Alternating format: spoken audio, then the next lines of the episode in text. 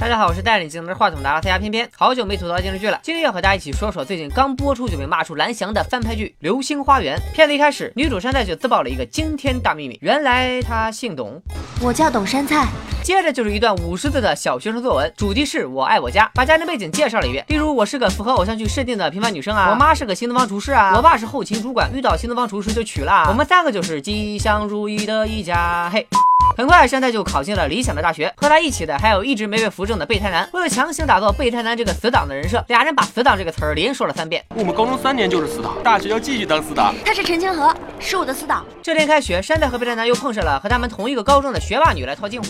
山菜，还好有你们在，不然我一个人一定会觉得很孤单。可是大姐，人家山菜好像跟你完全不熟吧？你是那个……我想想啊。突然，F 四猝不及防的就出场了，因为实在太帅，在一阵骚乱下，山菜的模型机掉在了地上。我暂停看过了，确实是模型机，然后就被道明寺一脚就给踩烂了。偏偏实测了一下，这哥们应该练过大力金刚腿。没事。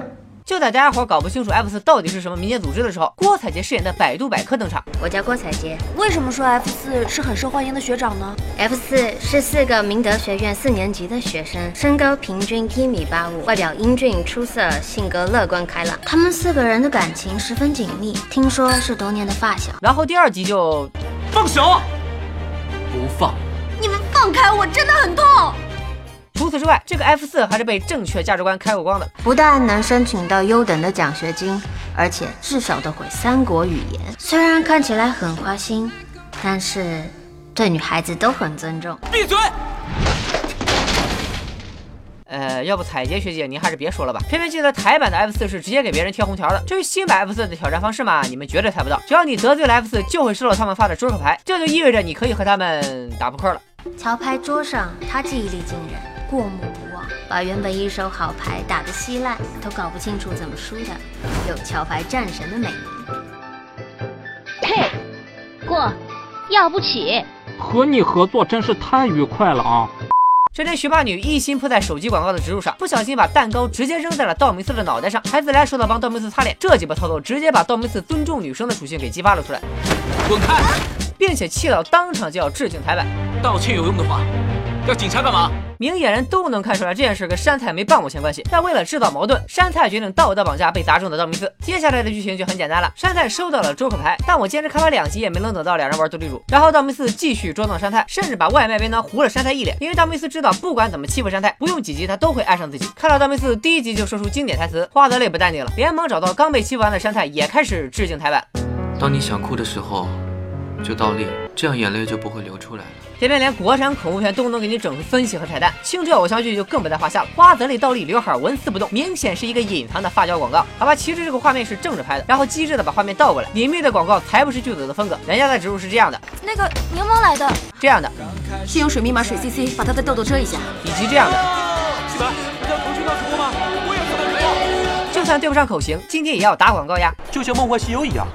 以前我们那么弱小，连新官都打不过。我觉得我们联手可以对抗全世界。所以这部剧广告植入做的有多努力，你们根本一无所知。咱们接着说，这天山菜吃了一碗的空气之后，陷入了日常大彻大悟。真香！哎呀。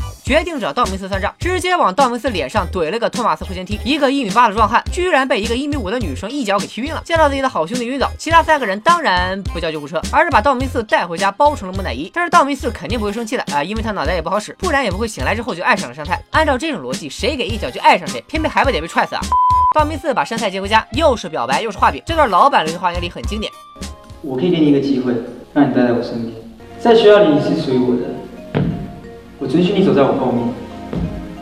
只要没有人在的时候，你要在我旁边也可以，怎么样？但是这个版本的道明寺却表示，只要山菜愿意，他可以为山菜充 Q 币，每年出去旅游一次，手机可以享受免费换新机服，这些还真是一点诱惑力都没有啊！编剧大概是不知道中国的有钱人都怎么说话的吧？我从来没碰过钱，我对钱没有兴趣。